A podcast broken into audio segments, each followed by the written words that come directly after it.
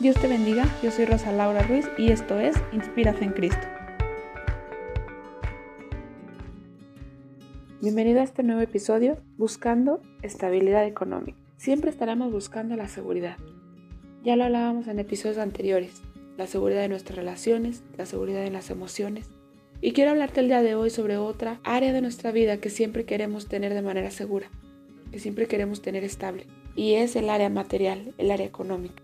Tal vez resulte fácil describir la seguridad material o la estabilidad económica, porque puedes describirlo como el tener posesiones o buscar la manera de conseguirlas.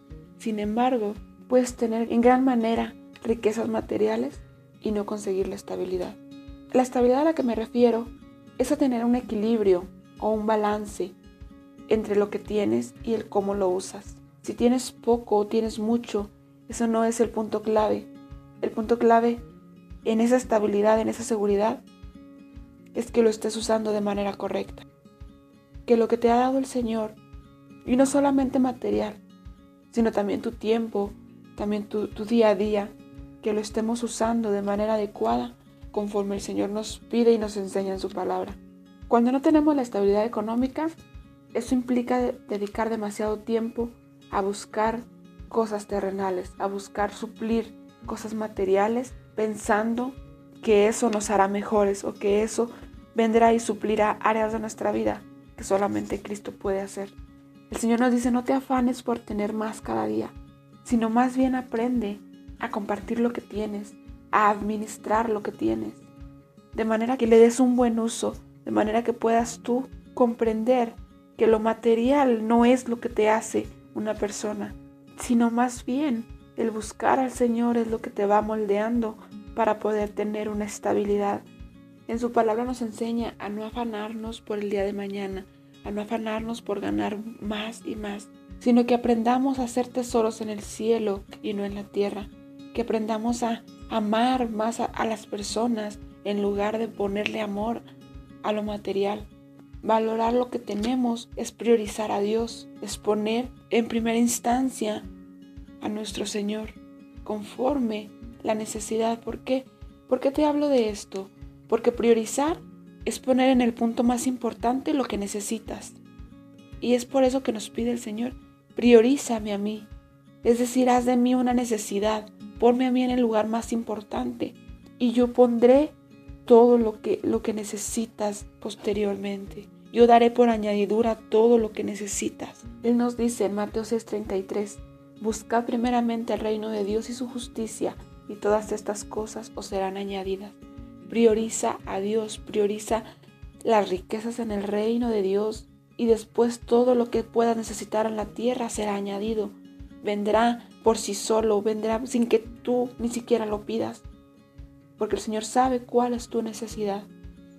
Y esto nos lleva a que nuestra relación con Dios no dependa de nuestra situación económica que nuestra relación con el Señor no dependa del, si tenemos o no tenemos trabajo, de si tenemos o no tenemos riquezas, sino que estemos ahí con, nuestro Padre, anhelando de Él, tengas o no tengas materiales. En la palabra nos dice que un hombre de Dios hablaba y decía, Señor, no me des menos de lo que necesito, porque entonces renegaré, pero tampoco me des más de lo que necesito, porque entonces me olvidaré de ti. Dame solo lo necesario. Si ponemos nuestra relación con Dios basada en lo que el Señor nos da o nos quite, entonces estaremos dando prioridad a lo que nos, nos puede brindar Dios y no a Dios en sí mismo. Si renegamos porque nos da menos, quiere decir que nuestra relación con Dios depende de lo que nos quita o de lo poco que nos da. Pero si nos olvidamos cuando nos bendice en demasía, entonces quiere decir que estamos usando a Dios nada más para ser bendecidos y no por quien Él es. Dice, si me das lo necesario, entonces te alabaré, entonces este, seré fiel a ti. Pero ¿y entonces qué pasa? ¿Tú cómo sabes qué, qué es lo necesario o cuál es el límite? En el área económico es difícil marcar un límite entre lo que, lo que tengo, lo que necesito y lo que quiero tener. Por eso el Señor nos dice, priorízame a mí, pon tus ojos en mí, que yo sea tu centro, que yo sea la prioridad de tu, de tu estar, de tu sentir, de manera que todo lo que te rodea vendrá por sí solo conforme tú lo vayas pidiendo, conforme tú lo vayas necesitando. Dice el Señor, las, las otras cosas o todas estas cosas te serán añadidas, te serán dadas, te serán ofrecidas como consecuencia a que me hayas priorizado.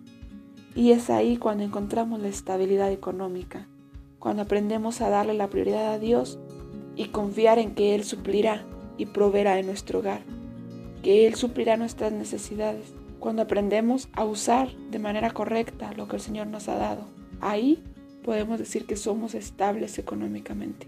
La estabilidad económica no dependerá si tienes mucho o si tienes poco, sino en el cómo lo uses para el Señor. Espero continúes escuchando los, los, próximos episodios y si aún no te has pasado por los episodios anteriores, te invito a que te des una vuelta por allá. Dios te bendiga y recuerda que puedes encontrarnos en redes sociales.